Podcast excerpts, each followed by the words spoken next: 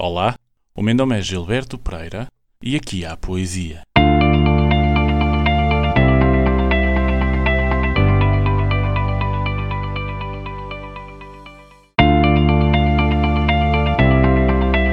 Gibran Khalil Gibran Ensaísta, escritor, poeta, orador e pintor de origem libanesa, filósofo por imposição do público, sendo um título que o próprio sempre rejeitou, nasceu em Bshari a 6 de dezembro de 1883 e morreu em Nova York a 10 de abril de 1931.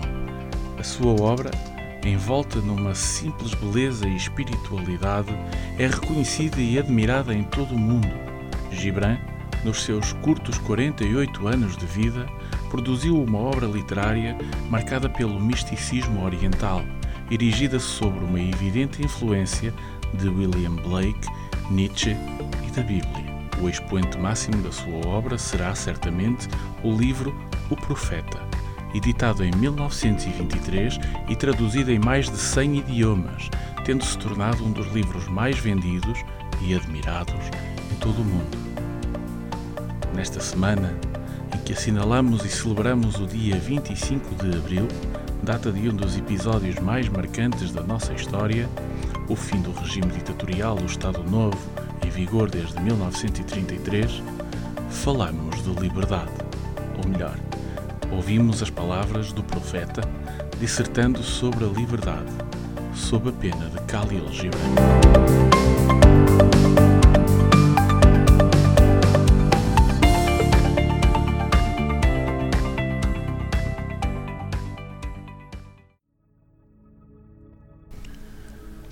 Depois, um orador disse-lhe: Fala-nos da liberdade.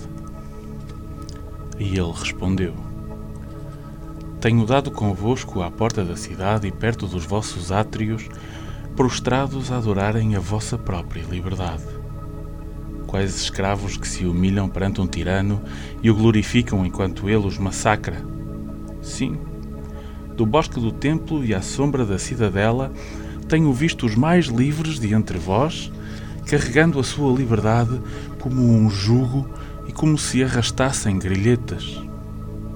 E o meu coração sangrou dentro de mim, porque só podereis ser livres quando o desejo de atingir a liberdade se tornar a vossa armadura e tiverdes cessado de falar de liberdade como um fim e uma realização.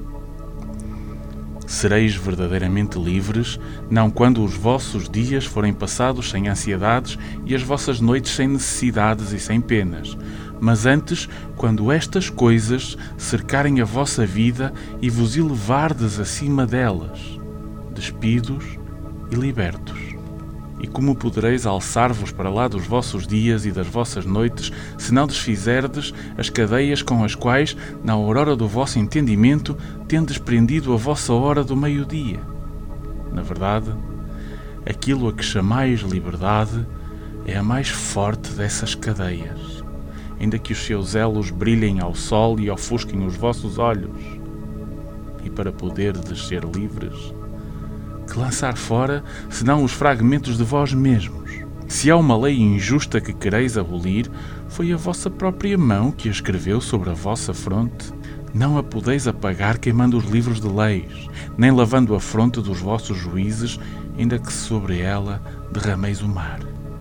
E se há algum déspota que gostaríeis de destronar, vede primeiro se o seu trono erigido em vós foi também derrubado porque como poderá o tirano governar os homens livres e altivos se a tirania não estiver na sua própria liberdade e a vergonha na sua altivez? E se a inquietação que quereis expulsar, ela não vos foi imposta? Foste vós que a escolhestes?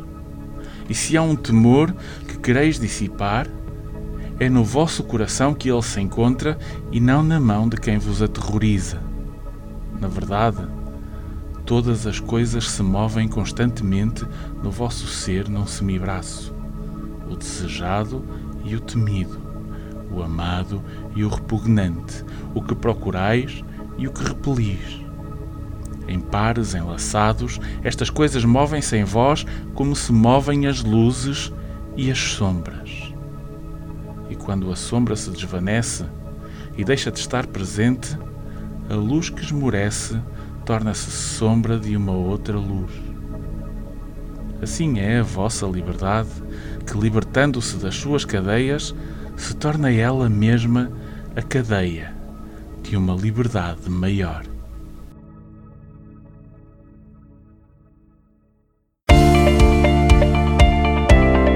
E assim nos despedimos por hoje.